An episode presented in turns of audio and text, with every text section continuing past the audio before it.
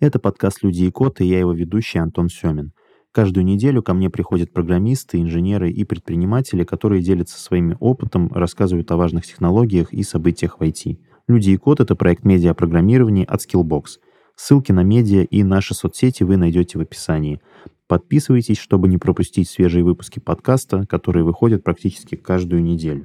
Сегодня мы поговорим об NLP, то есть обработке естественного языка, о том, какой профит бизнесу приносит NLP-системы и машинное обучение в целом, что движет руководством компании, когда они внедряют ML-решения и с какими трудностями сталкиваются в процессе.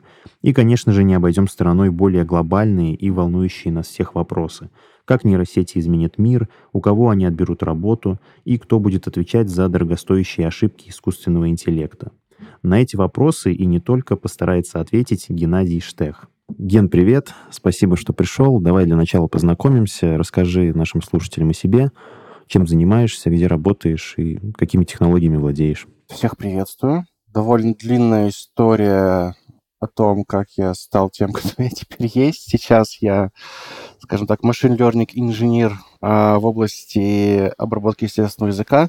НЛП, так называемое. Работаю в компании Embeddika, понемножку руковожу экспериментами и разработкой новых продуктов на основе машинного обучения. Можем э, немного конкретизировать, да, что это за продукты такие, какие компании ими пользуются или какие клиенты и какие цели они вообще решают? В целом у Мбедики такая миссия, чтобы помочь, помог, уметь помогать людям, у которых много информации текстовой, особенно в корпоративном контуре. То есть мы помогаем искать эту информацию, то есть это внутренние поисковики, мы помогаем организовывать эту информацию, то есть это различные рубрикаторы, методы сравнения документов друг с другом, поиск ссылок друг на друга и так далее. И, конечно же, автоматизация принятия решений, это там, классификация документов, помощь в там, обработке внутренних каких-то запросов, то есть, там, условно, классификация обращений там, пользователей по э, каким-то проблемам и сразу марчизация куда-нибудь дальше, или там просто марчизация при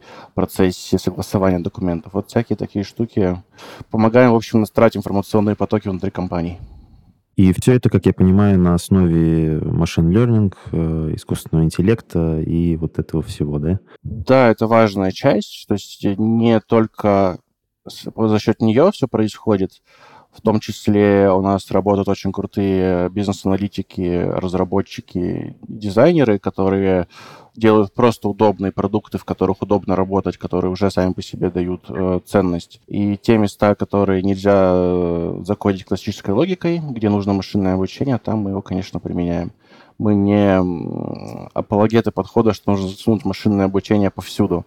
Оно должно быть там, где оно полезно. Ты вначале сказал, что занимаешься NLP, да? А, вот э, можешь немного подробнее рассказать про это вообще, что это за область такая научная, да? А, какие концепции лежат в ее основе? Ох, на самом деле область претерпела несколько изменений по ходу своей, свое, своего существования. В самом начале людей очень интересовала проблема переводов в целом. То есть э, очень много сил и времени э, наших предков, назовем их так, положено на задачу перевода. По-хорошему они ее так и не решили, э, но по процессе э, изобрели много интересных методов, там, начиная от статистических байесовских моделей, как называется, графических моделей, это probabilistic graphical models, там, марковские цепи, прочие вещи интересные изобрели. Дальше, собственно, родилось еще несколько задач, типа классификации, рубрикации и так далее. Это, это было связано с э, тематическим моделированием и попыткой разобраться вообще, о чем тексты сами по себе. Затем, собственно, появились достаточно боль... возможность обрабатывать большие корпусы текстов. Словно Википедия когда-то считалась огромным корпусом. И в 2013 году придумали так называемый Word to Vec. Это моделька, которая соответствует дистрибутивной гипотезе, дистрибутивной семантике. Такая гипотеза гласит, что значение слова, это значение слова определяется в основном тем, в как, с какими словами это слово применяется. То есть э, ты тот, кто твои соседи. То есть не в точности от кто твои соседи, тот и ты. Но ты определяешься своими соседями, то есть с кем ты в соседстве, вот э, такой и ты. И если посравнивать э, различных соседей для разных слов, то может оказаться, что легко выявить синонимы и условно там или похожие слова по какому-то признаку. Вот и Word2Vec, он дает вот такую вот интересную механику, где мы можем узнавать синонимы слова, похожие на него слова, и вообще получать какое-то значимое, значимое описание текстов э, на языке машины. Да, тогда же появились первые вот эти картинки, что король-королева. Ты слышал про такое? Если, вы, если вычесть из короля, из вектора короля вектор мужчины и добавить вектор женщины, то этот новый вектор будет указывать на, э, на королеву. Ничего себе. То есть, э, ну, это действительно векторы, по сути, для компьютера, это как некая семантика слова для нас, да, то есть вот э, да, да. то самое, то, что мы представляем, когда слышим какое-то слово, да, для компьютера это не что иное, как вектор. Да. И вот тогда эта семантическая алгебра сильно всех впечатлила, Автор этой работы Томас, Томаш Миколов, если я правильно произношу имя. Прости меня, Томаш, в случае, если ты это слушаешь. И с тех пор не то чтобы случился прорыв, но новый виток интереса к NLP, что можно решать все не только древними методами, э, где слово означает только само себя, но слово может теперь означать еще и своих синонимов, свои синонимы. И э, случился такой мини-прорыв, что вот машина понимает что-то наконец-то о языке, и можно это как-то интерпретируемо вычислять. Ну и дальше пошло-поехало, собственно, рекуррентные сети, которые были довольно давно, но вот теперь в них можно хорошие признаки из Word to века пихать. Потом в 2016 появились трансформеры, совсем новая штука. На них научились строить огроменные, огроменные модели. И вот примерно тогда появились, если вы слышали, всякие Берты, GPT, и тому подобное. И вот сейчас э, в мире хайпует чат GPT, который, по, по сути, корнями своими теоретическими уходит в 2016 год с вот этими трансформерами. И вот, собственно, э, реш... по, по пути порешали задачки там классификации, суммаризации, э, поиска информационного. В общем, вот теперь машины реально понимают текст. Э, на самом деле и понятно, и непонятно. Очень много интересных незнакомых слов прозвучало, э, но чаще всего, кажется, я слышал э, про трансформеры, да, ну, много статей об этом выходило, об этом типе нейросетей. Можешь подробнее рассказать, что это за трансформеры такие? Почему они так, собственно, называются вообще? Ну, в двух словах тут довольно сложно. В целом, это то, что называется энкодер, декодер архитектура, когда у тебя есть две части нейросети, где одна, грубо говоря, кодирует вход каким-то хитрым образом, превращает его в набор векторов, а вторая из этого набора векторов продуцирует текст. То есть вот различные модели современные используют либо обе части, либо только одну часть. Например, чат GPT — это чистый декодер, без энкодера. Если не погружаться прямо в то, как они устроены, это на самом деле то, как они устроены, из этого не следуют их свойства, к сожалению. То есть их трансформеры просто придумали, а потом выяснили, что они очень крутые. То есть их не придумывали как супер что-то крутое, насколько я понимаю. Основная штука, проблема нейросетей — больших нейросетей заключается в том, что там есть эффект э, градиентного воздухания, градиентного взрыва. То есть, наверное, многие слышали, что нейронные сети обучаются за счет э, градиентного спуска мы берем нейросетку, прогоняем через нее пример, смотрим, какой ответ она дала, начисляем какую-то ошибку по сравнению с тем, какой ответ нужно было дать, запускаем градиент, ну, back, back propagation, то есть обратный градиентный спуск, и меняем веса согласно тому, как нам градиент сказал, чтобы уменьшить ошибку. Вот, это общий фреймворк, э, условно, работ оптимизации нейросетей. А если у тебя нейросеть слишком огромная, то в ней у тебя может оказаться, что вот этот сигнал от функции ошибки, э, то есть э, градиент, по большому счету, результирующий, он может затухнуть, то есть не дойти до, до ранних, ну, до ранних слоев, это же, по сути, слоистая структура, а, либо взорваться, то есть дать а, на небольшую ошибку, на, небольш, ну, на небольшую ошибку огромные изменения, и вся нейросеть, грубо говоря, изменится разом с какого-то момента. Вот в больших нейросетях это огромная проблема на самом деле. С ней очень сильно боролись э, математическими инженерными хаками. Вот, но особо это не удавалось. То есть э, в 2015 появились картиночные нейросети, которые можно было делать огромные, в них не было этой проблемы. А вот текстовых не было. А трансформеры по своей природе оказались устойчивы к вот этим проблемам, и фактически самое крутое, что дали трансформеры, это строить огроменные нейросетевые модели, то есть огромное количество слоев, огромное количество весов, которые способны захватывать сложные концепции по итогу. То есть э, в чем круть трансформера? В том, что ты можешь его обучить на всем интернете, и он не просто запомнит что-то последнее, чему ты его учил, а реально запомнит вот свойства всего интернета. А для сравнения, считалось очень крутым до там биртов условно, когда твоя нерекуррентная нейросеть э, содержит там 3-4 слоя поверх друг друга. И это считалось, если это не взрывается, не затухает, вау, супер круто. Самый первый трансформер, который предложили в 2016 году, был шестислойный. В 2018 уже появились 24-слойные бирты. И сейчас э, никого не пугают там, 80 слоев нейросети, и все это учится, работает и все такое. Главное, штука, что наконец-то вот этот мем uh, Stack More Layers, ну, то есть э, добавь еще слоев, он верен и для NLP. Это вот был переворот такой.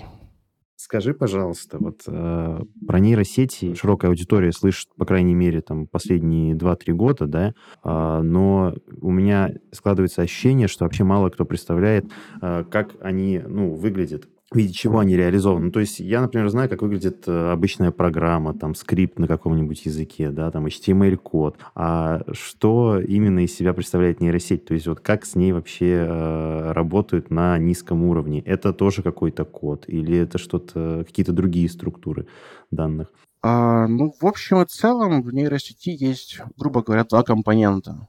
Первое — это граф вычислений, то есть какой блок с каким взаимодействует, каким образом. Это, по сути, то, что описывается кодом. То есть мы берем там один слой, говорим, что он поступает на вход другому слою, и по пути проходит какое-нибудь преобразование, там, математическое, простое, нелинейное. А второй компонент — это блок весов. По сути, это матрицы, э, как в, условно, на первом курсе технического вуза в линейной алгебре. И эти матрицы, они выучиваются автоматически, ну, то есть за счет градиентного спуска. А, вам не нужно с ними низкого уровня оперировать. То есть фактически вы описываете архитектуру нейросети, вот этот граф вычислений, что зачем идет, как поступает вход, куда идет выход, определяете функцию ошибки, то есть как вы будете штрафовать нейросеть за неверные предсказания. Затем запускаете во фреймворке некий процесс оптимизации градиентного спуска, и на выходе получаете вот те веса, которые по этому графу вычислений дают э, наиболее хороший результат предсказаний в среднем.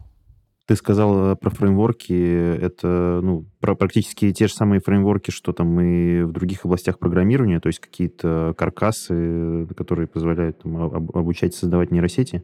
Да, по сути, да. То есть там тоже есть классы наследования функций, это все. То есть фактически а, просто есть некий математический фреймворк, ну, грубо говоря, модель, а, ее впихнули в кодовую модель, то есть это классы, там, подклассы, наследование, зависимости и так далее.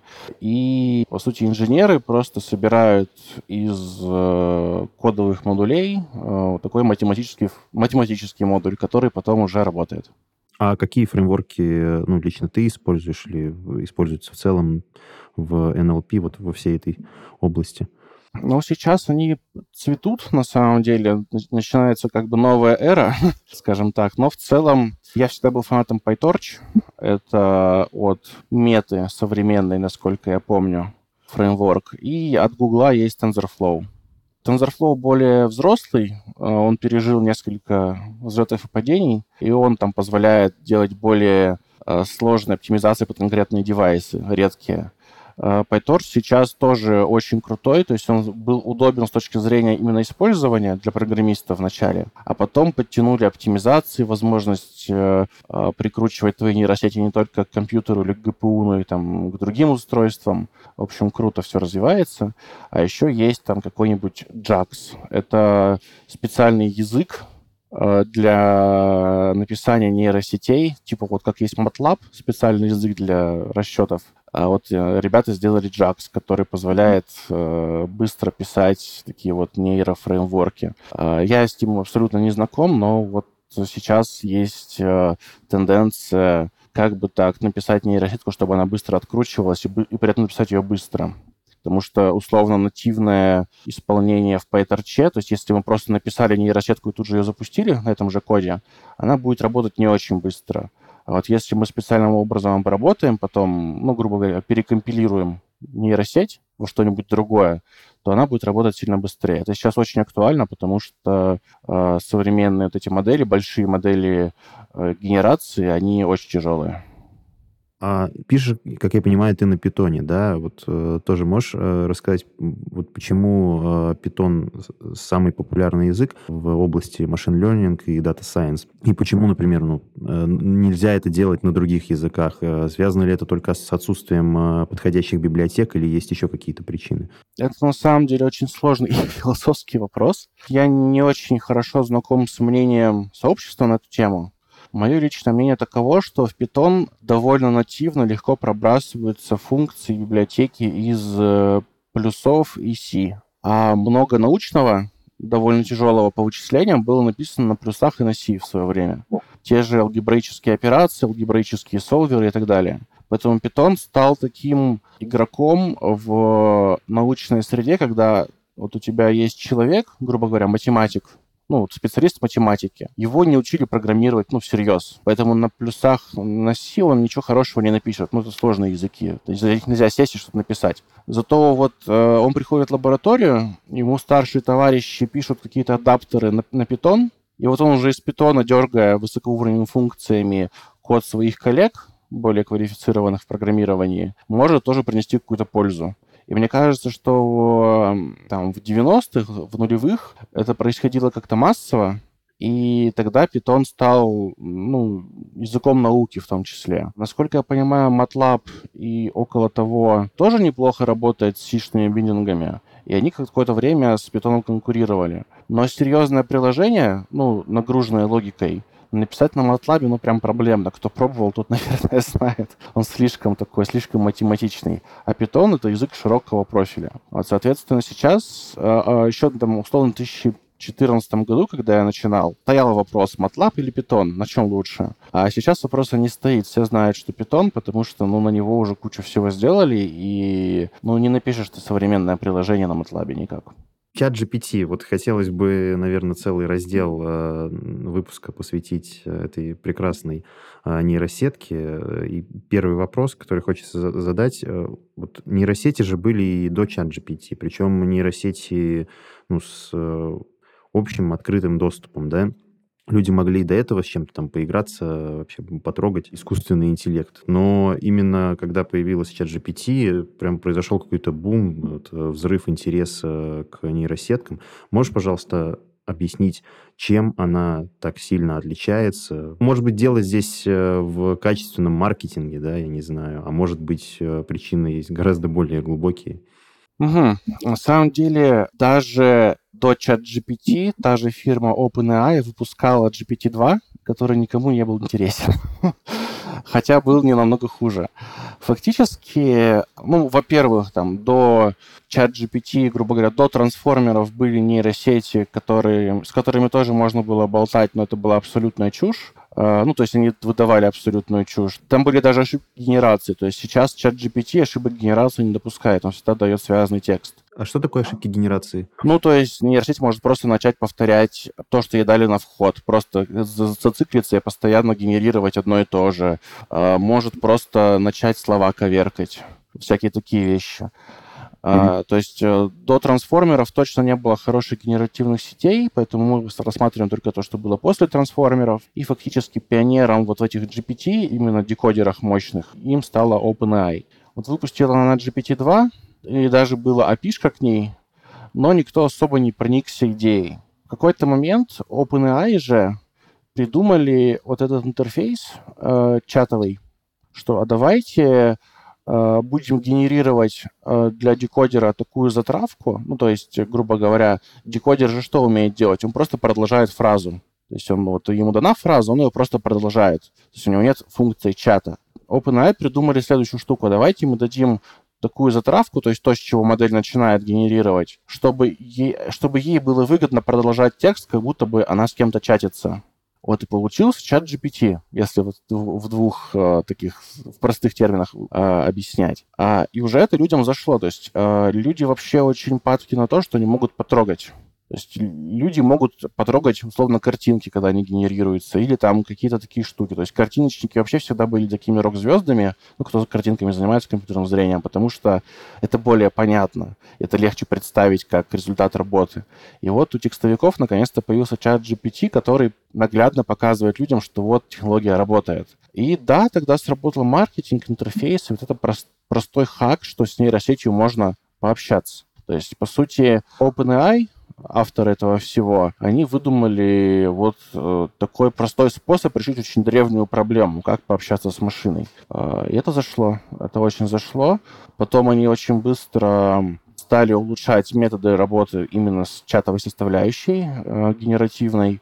Появился, собственно, чат GPT, по-моему, 3,5 турбо и 4. И там уже совсем другие технологии, то есть там не просто затравка правильно, там прям машина обучалась на чаты. Э, довольно интересная, сложная технология. И люди, потрогав э, вот этот чат, поняли, что моделька-то очень много знает, что она фактически заменяет некоторые сценарии поисковые. Как вы в Гугле обычно что-то искали, теперь вы можете спросить об этом чат GPT, и ответ вы получите быстрее и точнее, чем в Гугле. Просто потому, что чат GPT проиндексировал весь интернет. И поскольку это реально работает, люди это реально видят, люди могут пощупать этот результат, это захайповало, когда это начало решать их проблемы.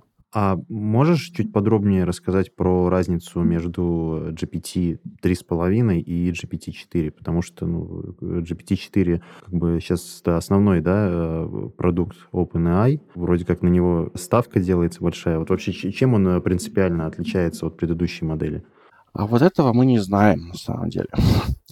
То есть э, есть э, такая расхожая в сообществе шутка про closed eye. То есть поскольку компания называется OpenAI, и она, ну, автор это, GPT-шек, э, они провозглашали, что давайте мы будем делать искусственный интеллект открытым для всех, чтобы бустить индустрию и радоваться все вместе. И вот они выпускают чат GPT 3.5, у которого в описании написано примерно ничего. То есть они сейчас сопровождают специальным, э, специально научным ну, полунаучной публикацией, как они тренировали, на каких данных, как они получили результаты, какие проблемы у них были. В общем, у них было подробное описание раньше. А 3, чат GPT 3.5 получился Типа, как получился? Никакого описания внятного не было. Там самое внятное, ну, мы использовали питон. И начиная с чат GPT 3.5, можно только догадываться, что под капотом как, собственно, и чат GPT-4. Из э, предположений сообщества, опять же, чат GPT-4 четверка больше раз в 10, чисто по количеству весов минимум. И четверку сильнее задавили этически. То есть она обучалась на большем количестве ограничивающих данных. То есть, условно, заставить материться и ругаться GPT 3.5 э, проще, чем четверку. Вот. То есть кажется, что четверка ближе к такому массовому продукту, который безопасно использовать. На самом деле большая проблема применения всех этих генеративок в проде. Ты не знаешь, когда твоя генеративка решит по какой-то причине твоего клиента послать на три буквы. Uh, ну, ты не можешь этого гарантировать, что этого не произойдет. И OpenAI не могут. Вот в чат GPT-4 они, кажется, сделали большую ставку на безопасность. Что вообще в целом для мира, сейчас такой глобальный вопрос, а что вообще в целом для мира означает появление таких вот мощных нейросетей? С твоей точки зрения. Угу. На самом деле это похоже на какой-то серьезный геймченджер, которого мы еще до конца не осознаем. То есть, как минимум, есть э, возможность такого серьезного использования злоумышленник, злоумышленниками то раньше сгенерировать правдоподобный контент или как-то пообщаться автоматически с пользователем было сложно. Сейчас можно генерировать целые фейковые сайты, писать фейковые книги э, и так далее. То есть нас ждет наводнение э, сгенерированной информацией, э, и нам нужно будет больше следить за источниками, что ли. То есть э, возрастет э, важность институт, института репутации, э, чтобы мы были уверены, что вот мы, например, на каком-то сайте, на каком-то новостном портале читаем не сгенерированный контент, а его написал человек и проанализировал ну, какую-то новую информацию для себя, и вот выплеснул это в текст. Соответственно, это первая проблема, что у нас будет очень много мусора, сгенерированного в интернете. Это беда. Вторая вещь, что ну, многие профессии становятся чуть менее... Чуть-чуть, ну, их легче автоматизировать.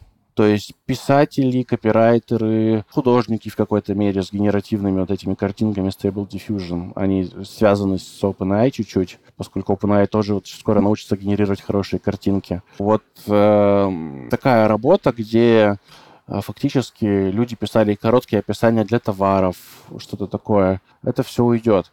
И есть не нулевая вероятность, что вскоре и различная работа по аналитике тоже станет намного проще и автоматизируемой. Условно, когда тебе на вход поступает какая-то табличка и список вопросов по этой табличке, и ты вот в офисе клерк сидишь и отвечаешь на эти вопросы, то есть такая базовая аналитика не айтишная, а более приземленная, а, чат GPT уже может справиться с этой задачей, если, если удастся скормить ему эту табличку. Есть сейчас пользователи в чатовом интерфейсе не могут этого сделать, кажется. А по API это уже возможно, но вот когда OpenAI это сделают, а, еще одна профессия станет под угрозой, потому что можно будет просто проанализировать входящий контент и дать какие-то рекомендации, ответы. И не факт, что хуже, чем человек, потому что чат GPT очень хороша в том, что называется reasoning, то есть э, генерация ответа, который э, не просто ответ статичный, там да или нет, а конкретно с тем, почему такой ответ дан с объяснениями и логическим выводом. Я боюсь, что нас ждет изменение в информационной части нашей общей публичной в интернете. И я опасаюсь, что мы можем столкнуться с тем, что часть профессии уйдет. С другой стороны, э, мы видим, что, например, чат GPT отлично учится английскому. То есть, когда еще у вас был э, собеседник, э, с которым можно поболтать о чем угодно, и он сам укажет на твои ошибки, и он доступен 24 на 7, и он стоит копейки. Различные. То есть, вот мир реально меняется, и мы пока не можем представить, во что это выльется. Впечатляет, на самом деле. Ну да, да, интенсивность вот э, появления каких-то новых продуктов, да, в целом на основе ИИ, она очень высокая. И вот ты сказал про перевод э, там, с русского на английский, с английского на русский, вообще на любой язык. Но в то же время же, да, недавно, кажется, появилась нейросеть, которая может прям вот э, переводить э, видео, э, озвучку делать тем же голосом, да, то есть не исключено, что там э, в обозримом будущем нам, в принципе, не нужно будет учить языки, можно будет просто использовать эту нейросеть и прям с тем же голосом слушать своего собеседника иностранного. Да, возможно. Это, кстати, довольно крутая очень штука, на самом деле. Я ей прямо впечатлен. По-моему, Next AI их сделал, я не помню, не хочу врать. В общем, очень крутые ребята, на самом деле, они тоже перевернули игру, поскольку крупные дистрибьюторы контента, типа Fox, Fox News, теперь могут без затрат денег просто по всему миру вещать. Это очень круто. А что касается таких применений, да, возможно, но, опять же, люди кажется, все больше будут ценить человеческое общение. То есть чем меньше между людьми прослоек, тем им будет приятнее. Мне кажется, что все равно будет важно знать языки, будет важно знать чужие культуры. Э, очень надеюсь, что мы сохраним это человеческое, ценность человеческого, и при этом, конечно же, э, технологии могут помочь там пообщаться между людьми, которым важно пообщаться, но они не могут. А текущая проблема в том, что вот та сеть, насколько я понимаю, довольно долго работает, в реал-тайме ее не запустить. Вот. Но это вопрос, наверное, времени. Да, да, я тоже так думаю. Ну вот опять же, да, ты сказал э, про то, что человеческое общение всегда будет э, цениться, да, и, наверное, Отчасти это применимо и к многим профессиям. То есть, если ты хороший копирайтер и знаешь, как найти подход э, к людям, да, то вряд ли тебя какая-нибудь нейросеть заменит. Но, конечно, какие-то простые штуки, вот как ты привел пример, там, заполнение карточек товаров, да, и прочих. То есть, э, как обычно, поотлетает в первую очередь такой низкоквалифицированный дешевый труд. А, да, безусловно. Но беда в том, что конкуренция возрастет. То есть ты конкурируешь не только с людьми, с живыми, но и с сетями. Эти сети доступны всем. Ну, будет тяжелее. Но да, я очень надеюсь, что э, живых крутых специалистов это все не заменит. То есть или как минимум заменит чуть попозже, а не сегодня. А ты сам вообще как-то используешь э, нейросети э, там, в своей работе, в повседневной жизни? Я имею в виду в своей работе для решения ну, каких-то там, собственных задач, не конкретно там э, тренируя да, или работая с этими нейросетями. Да, понимаю. Ну, то есть я, наверное, использую чат GPT сейчас, чтобы тренировать беглый английский. У меня большая проблема, я английский вроде бы знаю неплохо, но когда начинаю, ну, когда включается поток сознания, условно, когда хочется очень много всего сказать, я начинаю забывать, забивать на грамматику, и получается фигня, меня не понимают. Обидно. Вот, я пытаюсь просто очень быстро переписывался с чат GPT, чтобы он э, меня слушал. Вот, э, классный кейс. А в остальном, наверное, нет. Я не очень доверяю чат GPT как источнику информации, поскольку знаю, что он умеет придумывать, не только вспоминать, но и придумывать. Но, может быть, когда-нибудь и меня сломит, и мне придется тоже использовать его как источник информации. Вот как раз э, мы плавно подошли к теме доверия. И э, ты сказал, что э, вот ваша компания э, создает э, продукты э, различные, да, которые там обрабатывают информацию, э, помогают э, автоматизировать какие-то процессы, и многие из них основаны на NLP, на машинном обучении и вот всех этих вещах. Вот такой вопрос. Э, если я, э, например, вижу, да, что чат GPT иногда может гнать, я извиняюсь, э, какую-то пургу, да, то есть ну, нельзя им доверять на 100%, вот, то как может тогда бизнес или, вот, насколько я знаю, там около государственные компании, да, вот тоже являются вашими клиентами, как они могут доверять искусственному интеллекту, в том или ином воплощении свои данные, свои процессы? Это отличный большой вопрос. Здесь всегда важно оценивать вообще, куда мы встраиваем нейросеть или там машинное обучение. Ключевая, ключевой параметр здесь — это что мы делаем э, с ошибками. То есть в целом иногда ошибки приемлемы, иногда ошибки неприемлемы.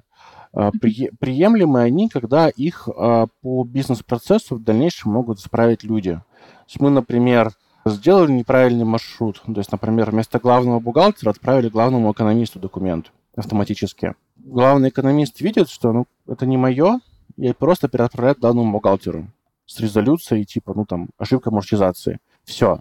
То есть, по сути, мы в 99% случаев экономим время там, людей, на автома... Э, чтобы они не, не придумывали, куда письма дальше посылать, просто автоматической консультацией. В одном проценте просто проблемы решаются тем, что живой человек э, перенаправляет письмо куда надо по сути, возвращаемся такой бэков сценарий к э, старой работе. И очень правильно проектировать систему машинного обучения так, чтобы они, их ошибки могли исправляться людьми рано или поздно, так или иначе. То есть это, что называется в базах данных eventually consistence. То есть со временем станет нормально. Мы это обещаем по бизнес-процессу. И важно, чтобы вот это время исправления при проектировании системы, э, усиленное исправление, оно не превышало э, пользу от автоматизации в случаях, когда ошибки нет. Вот если удается так спроектировать систему, что ошибка выявляема и ошибка исправима людьми, либо ошибка вообще не важна. То есть если для бизнес-процесса там один раз что-то неправильно посчитать, это приемлемо, то можно, конечно, ее не исправлять. И если мы так спроектируем бизнес-процесс, то все всех устраивает по итогу. Ну и понятно, что там есть процент правильных ответов, процент неправильных ответов и процент катастрофически неправильных ответов. То есть ну, пара примеров. С монетизацией я уже привел такой пример. А, например, еще у нас есть продукт а, контракт. Он выявляет а, рисковые для контрагентов условия в договоре. По сути, постулируется следующее, что вам не нужно читать весь договор на проблемы, если вы понимаете его дух. Вам нужно только посмотреть то, что подстила наша система, потому что ей кажется, что там вас где-то могут обмануть. Ну, или как-то потом подставить. Вот. И здесь очень важна так называемая полнота. То есть, э, чтобы системе было доверие, давайте лучше мы подсветим лишнее, где проблем нету, чем пропустим что-то важное. То есть э, такой параметр называется полнота, что мы как можно больше всего подсвечиваем, включая, может быть, лишнее. Это мы выкручиваем полноту системы примерно в 100%. Человеку приходится там прочитать не весь договор, допустим, ну, даже половину, ну, если мы подстыли половину, мы уже сэкономили ему половину времени таким образом. Вот если строить, э, соответственно, системы от того, зачем они нужны бизнесу, то мы все равно можем хоть и не полностью решать задачи, но экономить время живых людей. А, если все-таки, допустим, искусственный интеллект совершает ошибки в будущем, да, когда искусственный интеллект будет брать на себя все больше и больше работы, которую сейчас человек выполняет, да, причем там в, в очень э, важных таких э, областях, на кого будет ложиться ответственность за совершенные ошибки? Вот как ты думаешь, э, я имею в виду с точки зрения юридической, да, и, может быть, не только юридической, вот как разрешать вот эти вот проблемы? Ну, тут очень сложно сказать. На самом деле есть очень забавный эксперимент от американских коллег, я не помню, кто именно, может быть, Стэнфорд или ну, какой-то крупный университет, они сделали тест, называется э, Moral Machine, то есть ну, машина морали. И они позволяли пользователям э, пройти тест, грубо говоря, кого можно задавить, в какую стенку врезаться, грубо говоря, кто умрет в случае аварии, в зависимости от того, как бы, э, там, кто на дороге, дети, старики, преступники, или они правы, и они действуют по правилам дорожного движения, или они нарушают, там, кто в машине при этом сидит, там, жена, дети, собака, ну и так далее. Вот. Просто, э, если будет время, погуглите очень интересные результаты о том, как бы, как люди принимают суждения рационально, ну, рационально в смысле не в моменте, а прямо вот, ну, у них есть время подумать, они не, сейчас не находятся в несущейся куда-то машине, э, кого, как они судят. В дальнейшем, мне кажется, что ответственность за модели машинного обучения должны нести либо операторы машинного обучения, то есть те, кто предоставляют эти модели по итогу, либо именно те, кто их откручивает у себя. То есть тот, кто принял решение, что таки, с такими рисками мы готовы мириться. Э, кажется, что здесь э, должна работать схема, как у страховой. То есть, грубо говоря, страховая говорит вам, ну, автомобильная, например, мы почти уверены, что у вас будет авария в течение 10 лет ну, потому что все попадают в аварии. А, но мы готовы обменять вашу постоянную оплату нам на разовую выплату вам. И мне кажется, что с машинным обучением будет происходить примерно то же самое. Просто в страховых будет появляться э, новая опция застраховать алгоритм машинного обучения от ошибок и они просто смотрят на метрики качества. Ага, то есть здесь у нас там, условно, точность принятия решений 99%. Ну, значит, вот вам там, 100 тысяч долларов в месяц на страховку от э, инцидентов. Мне кажется, как-то так это будет работать. То есть э, мы скорее не морально будем юридически решать эту проблему, а финансово. То есть возмещать, проблем... возмещать пострадавшим э, суммы потерь, там, ну, в общем, как-то так действовать. Более рационально, менее человечно. Угу. Прикольно, прикольная идея. А скажи, пожалуйста, вот э, уже судя по твоему опыту, да, как, какие вообще есть возражения э, с точки зрения менеджмента компании, да, и какие технические трудности есть при внедрении э, продуктов э, искусственного интеллекта в бизнес-процессы? Но на самом деле руководство компаний, ну, сейчас мы работаем с крупными компаниями и около государственными образованиями различными. Uh, у них очень много энтузиазма по поводу вот этого всего машинного обучения искусственного интеллекта, так называемого. Uh, они только рады.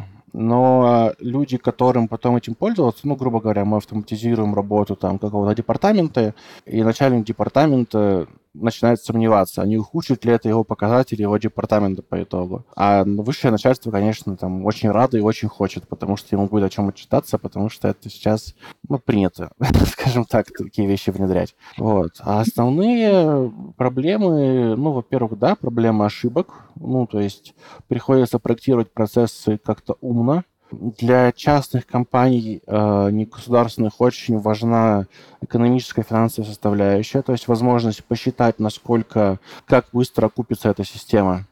То есть довольно сложно на самом деле такие вещи считать, то есть, грубо говоря, насколько окупается система, которая ищет в договорах ошибки. Ну, не ошибки, а такие опасные места. С одной стороны, она экономит время для э, профессиональных юристов, а с другой стороны, защищает вас от там, рисков штрафов, например, или личной ответственности. И мы пытаемся такие вещи посчитать, оценить э, и даем по итогу заключение, что, там, условно, эта система окупается за 5 лет при, там, таком-то, при таких-то вводных. Вот, такие вещи важны. Еще довольно сильно важна безопасность, э, потому что мы работаем с данными, э, и очень важно не засовывать их во всякие сторонние API. Как бы не хотелось воспользоваться чат GPT, в некоторых случаях это нельзя.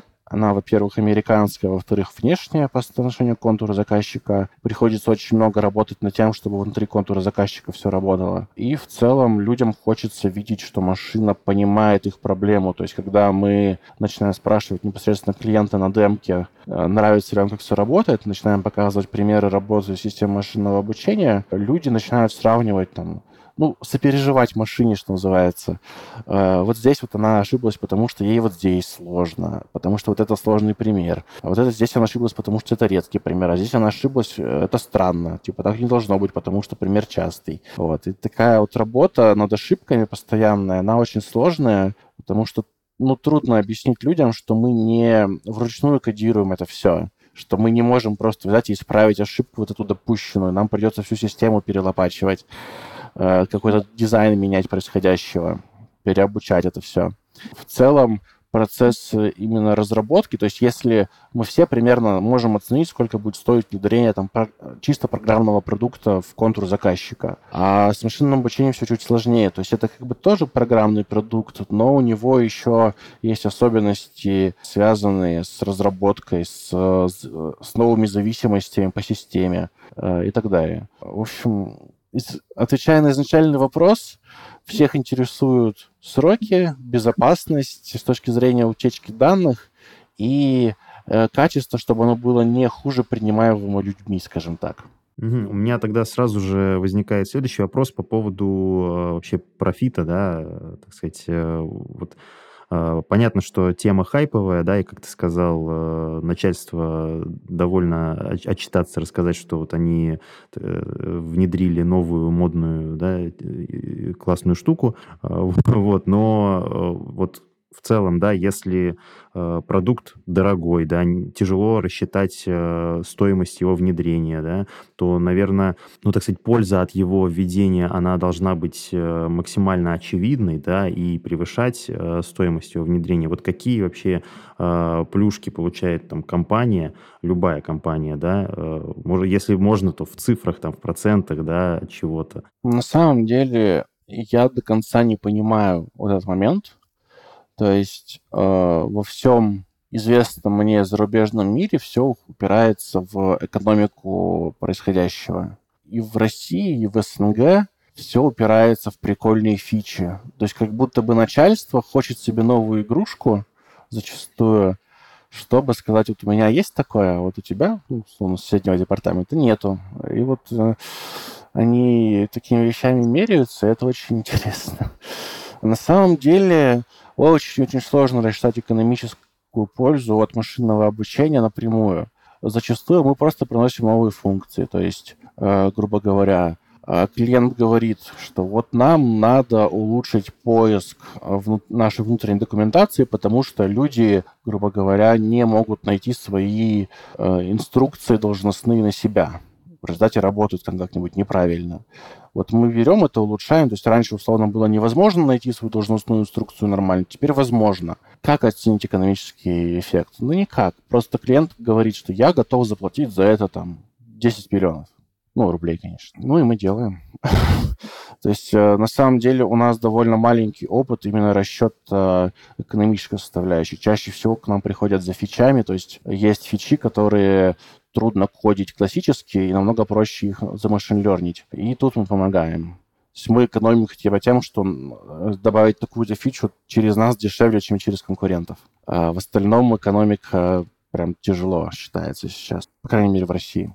Так, ну, э, теперь, наверное, мне хотелось бы поговорить немного о э, на карьерные вопросы, да, различные для тех, кто хочет э, попасть э, в, вот во всю эту сферу, э, хочет заниматься искусственным интеллектом, э, машинным обучением. Можешь не провести небольшой ликбез вообще, как вот соотносятся все вот эти концепции машин learning, data science, искусственный интеллект, да, чем там, data science отличается от обычной бизнес-аналитики и так далее. То есть вот эти все основные вопросы, точнее, основные термины, о которых сегодня все говорят, но до сих пор как будто никто особо не понимает, что с чем соотносится. Да, понимаю. На самом деле в индустрии не так давно наконец-то договорились о том, ну как договорились, пришли к систематизации, которая никого сильно не раздражает. Вот так вот договорились.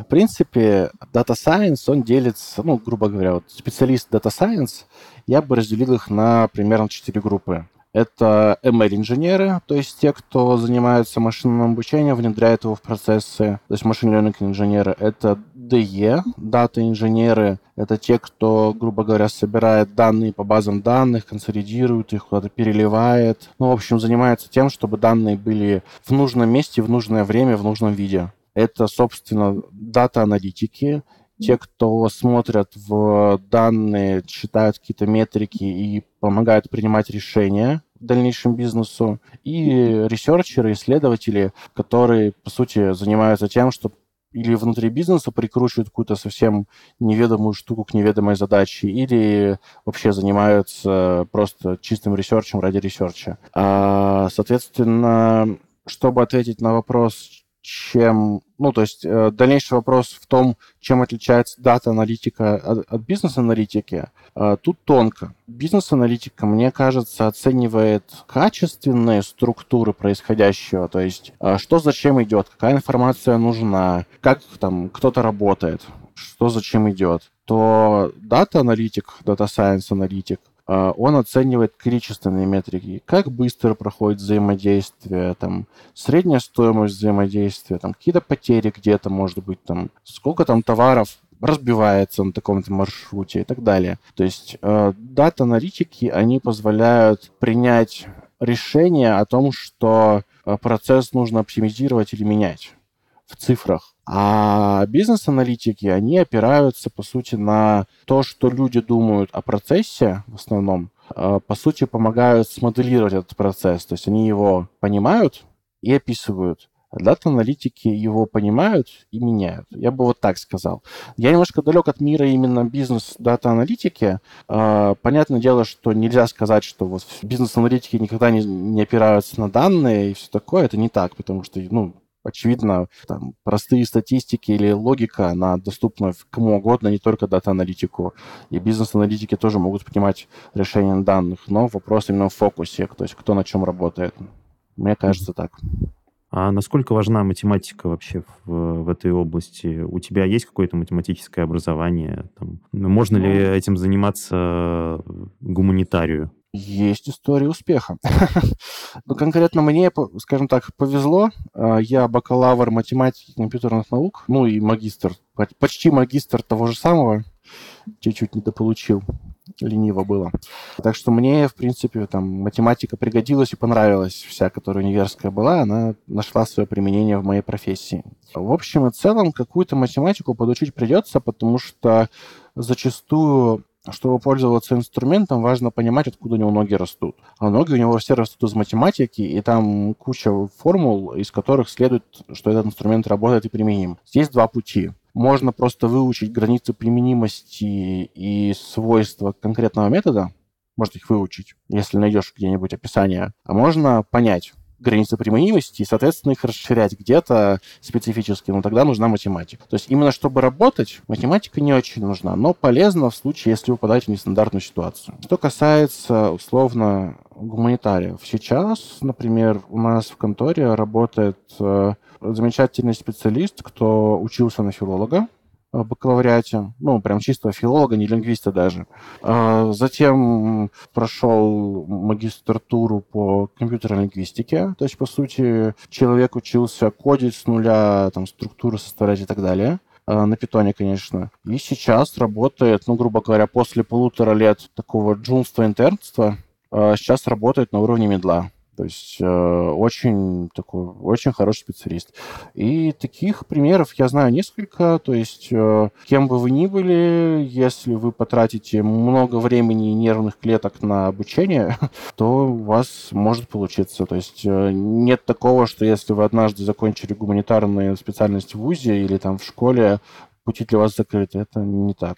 Но будет сложно на какие разделы математики нужно обратить внимание, наверное, человеку, если он э, хочет э, чуть глубже изучить э, вот эту область? Я бы вот новичкам рекомендовал сначала изучить базовые методы именно машинного обучения или анализа данных, то есть посмотреть, как результаты применяются на практике. А потом, выбрав уже конкретную область, в которой хочется работать, ну или к которой стремишься, посмотреть непосредственно математику под капотом. А, начинать с математики перед практикой, мне кажется, неправильно, потому что нужна, чтобы изучать математику, нужна очень сильная мотивация и понимать, что вот это точно пригодится и точно работает. Вот. А так, если говорить в широком смысле, то используется начало матанализа, это функции с одной и многими переменными, то есть это первый и второй курс, то есть производные интегралы. Причем производные — это машинное обучение, интегралы — это уже статистика. Дальше идут, э, собственно, матстат, математическая статистика и, и теория вероятностей. То есть машинному обучению она применяется мало, но в анализе данных вполне себе. Возможно, дискретная оптимизация, потому что часто всплывают графы, ну, достаточно часто. И, конечно же, алгебра. Э, умножение матриц, там функции многих переменных, уравнения. Э, вот. Э, в принципе, все. То есть э, прямо для базового понимания этого будет достаточно, но для такого прям свободного владения областью нужно освоить, что называется, математический язык, потому что математический язык это скорее метод выражения мыслей, чем конкретная, запись, конкретная форма записи чего-либо. И читать статьи и материалы зачастую намного проще, когда ты понимаешь этот язык и способен перевести там из формул и формулировок в бизнес-проекцию то, что написал автор. Это тоже полезно, но мне кажется, что вот э, математический язык в него нужно погружаться, и без университета это прям тяжело. Ну вот, кстати, очень э, классное замечание по поводу понимания вот, э, математического языка, потому что ну, у меня у самого техническое образование, например, но я а, помню, как тяжело мне давались вот эти Э, крутые большие сложные учебники по мат-анализу, когда вот э, ты приходишь из школы, да, у тебя там в основном текст, текст, текст и, ну, несколько примеров, а потом открываешь э, учебник универский, и там, ну, сплошные вот эти все стрелочки, какие-то значочки, да, и... Вантеры, вот это все, да. Да, и для тебя это и должно иметь ну, какой-то смысл, да, то есть ты должен понимать, что в данном случае хотел тебе сказать автор. Вот, то есть это не просто какие-то иероглифы. А у тебя, кстати, нету, ну, так сказать, на, на примете какого-то учебника, может быть, или крутой статьи, которая могла бы, ну, хотя бы дать какой-то ликбез по математическому языку? Или тут надо прям конкретно садиться и с самых азов постигать математику по учебнику? Я не встречал, к сожалению. Ну, то есть чаще всего э, хорошее описание базовое языка, скажем так, алфавит даны в учебниках по матанализу, потому что это первое, что э, заставляет учить студентов, по большому счету. Вот. Больше я нигде, наверное, не встречал такого хорошего описания. Один мой преподаватель очень хотел написать, э, перевести несколько сказок в математический язык вот как раз ради цели того, чтобы вот на знакомых примерах люди пытались понимать, что написано. Но, кажется, он так этого не сделал. Э, может быть, кто-то сделал. Попробовать поискать надо. Вот, прямо хорошего учебника не подскажу. А как ты думаешь, вообще э, востребованность э, специалистов по машинному обучению, Data Science, она будет расти или, там, может быть, из-за каких-то, не знаю, проблем, там, да, востребованность на этих э, специалистов будет падать. Вот, э, что ты думаешь по этому поводу? А, проблема рынка труда сейчас, э, ну, то есть вообще вопросы рынка труда, это очень сложные вопросы. Сейчас даже, так, классических программистов, айтишников, там не очень понятно, какая судьба ждет. Э, там, наверное, слышал про массовые сокращения на европейском американском рынке. Э, мне кажется, что машин-лернеров все будет с отставанием в 5 лет. То есть, условно, если сокращения там были 2-3 года назад, вроде бы, если я все правильно помню, то вот через 2-3 года э, тоже ждет располовинивание, и рынок будет переполнен. То есть, мне кажется, что сейчас вот все это имеет смысл входить либо если э, вы точно знаете, что ваша текущая специализация поможет вам быть экспертом в чем-нибудь. То есть, например, вы крутой химик, и вы хотите привнести на свой завод машинное обучение или дата science. И вот вы его изучаете и становитесь таким двойным специалистом. Это да, это имеет смысл делать. А если вы, условно, водитель, то э, вам вот вашу компетенцию текущую, ваши скиллы, способности, навыки очень трудно будет прикрутить к машинному обучению. То есть вы будете чистым машинным обучатором. А у вас будет огроменная конкуренция на рынке, и будет очень сложно найти работу за приемлемые деньги. А, поэтому мне кажется, что сейчас уже... То есть советовать всем людям, давайте срочно в Data Science будем рисовать красивые графики и получать кучу денег, кажется, сейчас это уже не работает. Еще лет пять назад это было актуально, сейчас мне очень жаль джунов и интернов, которым нужно где-то получать опыт, а никто не хочет им давать опыт. А, хорошо, если все-таки человек э, решился и попал вкатился да, в, в Data Science. Э, вот э, можешь описать карьерные треки, которые перед ним раскрываются? Угу. Ну, в целом, тут есть несколько ходов. Кажется, что один ход — это принять, помощь в принятии решений. Это условно в каком-нибудь ритейле или около того, собирать данные по куче табличек, строить отчеты для менеджеров и говорить, что, например, вот этот кетчуп нужно убирать из линейки, потому что он там, на следующем месяце будет продаваться всем отвратительно, он никому не нравится. Это вот помощь в решений. А второй трек — это автоматизация. Соответственно, это ближе к машин learning инженеру, где вы будете пробовать раскатывать методы попроще, то есть не такие, которые вы можете применять руками, а более генерализуемые, но зато они будут работать автоматически. То есть там нужно будет меньше бизнес-понимания, но больше технических компетенций. Мне кажется, что вот такая вилка получается, что либо вы лучше шарите в бизнесе, и способны руками крутить сложные инструменты над данными, либо вы хорошо шарите в автоматизации разработки, и тогда вы инструменты разной сложности, где-то попроще, где-то посложнее, будете прикручивать к какой-то автоматизации принятия решений или там какой-то другой функции. А, мне кажется, что спрос и на тех, и на других примерно одинаковый, а, вот, но если дата-аналитики нужны почти всем, ну, объективно, потому что принимать решения на основе данных много выгоднее, чем на основе интуиции левой пятки, э, то вот машин инженеры нужны далеко не всем, просто их нужно больше за раз. А вот смотри, э, если в разработке более-менее понятны э, грейды, да, то есть там junior, middle, senior, примерно понятно компетенции, да, которые ждут от специалиста того или иного уровня. Вот если такие грейды в Data Science, вообще понятно, что все это условно, да, и в каждой компании там грейды по-своему выстроены, стороны. Но э, вот если примерно, да, так говорить, какие грейды существуют э, в Data Science? То есть чем, э, грубо говоря, работа джуна отличается там, от задач медла, и чем задачи медла отличаются от задач там, специалиста прям, высокого уровня? Вот с грейдами в анализе данных прям боль-боль.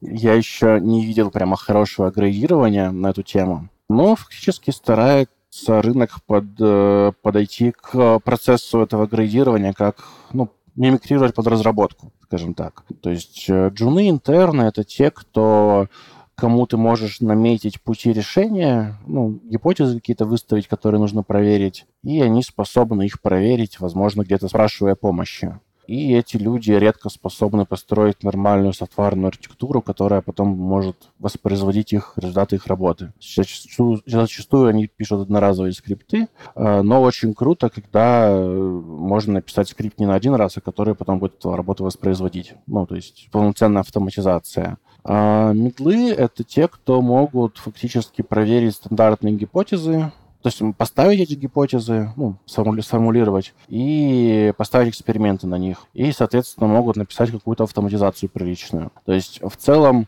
я бы сказал, что middle marine engineer — это что-то типа Juno плюс в классической разработке по уровню именно скиллов разработки. А, ну и сеньор, соответственно, это человек, который может формулировать нестандартные гипотезы в нестандартных случаях, может транслировать уже уверенным образом бизнес-проблемы и формулировать их на языке, ну, скажем, дата сайенса, э, соответственно, решать их, ну и кодить более-менее прилично, то есть э, может, ну, как middle условно, middle, middle плюс э, в классическом понимании. Вот дальше еще есть сейчас модно очень после синера ставить став инженера и принцип инженера потому что, условно, вчерашние 25-летние сеньоры уже 30-летние принципалы, и нужно их как-то растить. Вот. Но там все примерно так же, что вот э, человек порешал кучу задачек, у него большой опыт, он как бы э, больше, чем сеньор не может, но зато насмотренность огромная, и, соответственно, способность решать задачи быстро, она возрастает. А какие книги, статьи, там, доклады ты бы посоветовал тем, кто э, хочет вкатиться в Data Science? Ну, может, не только вкатиться, да, просто поделиться чем-то.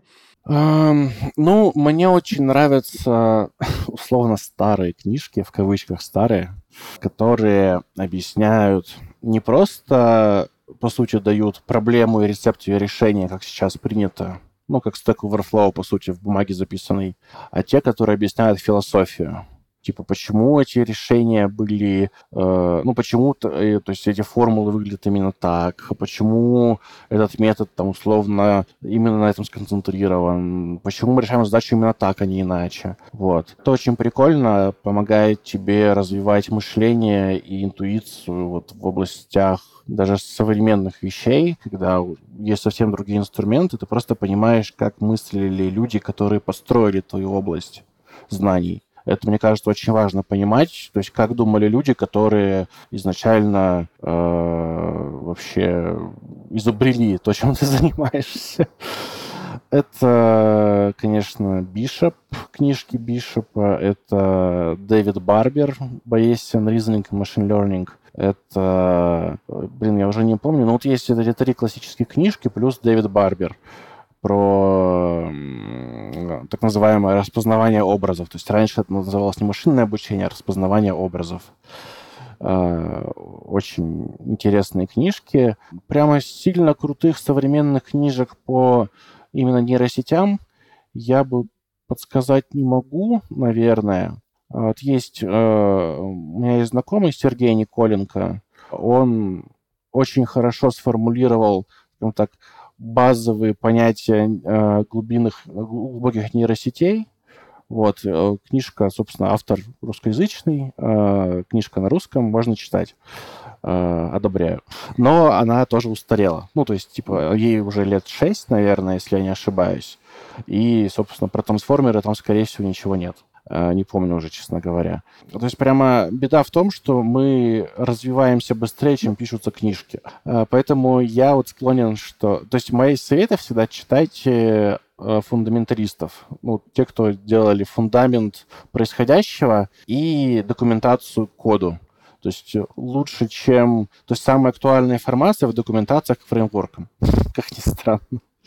Э, читать статьи, именно пейперы, что называется, вредно, потому что большинство пейперов врет. То есть даже если он очень красивый, интересный, может оказаться, что это невоспроизводимый результат. А то, что уже попало в какой-то фреймворк кодовый, ну, то есть методы, которые закодили во фреймворк, они точно работают, точно уже приняты сообществом, они могут быть очень новыми, и документации будет написано, как им пользоваться в каких случаях. Это круто. А Подскажи, пожалуйста, paper — это не любая статья по теме, да? Это, ну, она какими-то критериями обладает? Это на- научная, то есть uh, paper — это, да, это то, что научная статья, то есть есть article, как статья, это условно там, на хабре, а paper — это именно то, что на какой-то конференции или в какой-то журнал попадает. Но, как ты сказал, да, не всегда они э, содержат э, верифицируемую, да, там, э, справедливую истинную информацию. Да, к сожалению, пейперы в Data Science, они очень как бы малодоверенные. Вот. Надо очень сильно фильтровать. Количество цитирований тоже не особо решает. И к тому же прям про самые новые вещи цитирований особо не будет. И нужно то есть просто со скепсисом относиться к происходящему. Так, ну, Ген, у меня, в принципе, э, все, вопросов нет. Мне кажется, я спросил все, что хотел. Э, если я что-то забыл спросить, да, или там, ты о чем-то хотел прям рассказать, но почему-то мы об этом не поговорили, то милости просим. Да, мне кажется, что у нас довольно полный такой целостный разговор получился. Хочется, наверное, так в заключение немножко лирики добавить, что, ну, и коллегам, дата-сайентистам, машин-лернерам, и тем, кто, может быть, захочет вкатиться. Вот мой преподаватель как-то раз сказал, что ученые — это самые несчастные люди. Они постоянно придумывают какие-то идеи, идеи оказываются неправильными, ложными, когда они их проверяют. И, соответственно, люди чувствуют себя очень глупыми постоянно. Вот такие вот ученые. Дата-сайентисты тоже очень несчастные люди, и нужно к этому готовиться э, и понимать, что э, будет тяжело. То есть э, очень много ваших идей будут, работать не будут.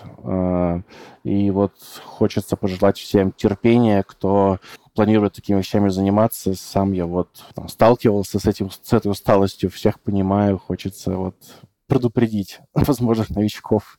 Здорово, здорово. А, ну, спасибо тебе. А, желаю всяческих успехов в работе. Мне очень понравился наш сегодняшний разговор. Взаимно. Спасибо большое, что пригласили. С вами был Антон Семин. Ставьте лайки и звезды нашему подкасту и подписывайтесь на наши соцсети, чтобы не пропустить следующий выпуск. Всем хорошей недели.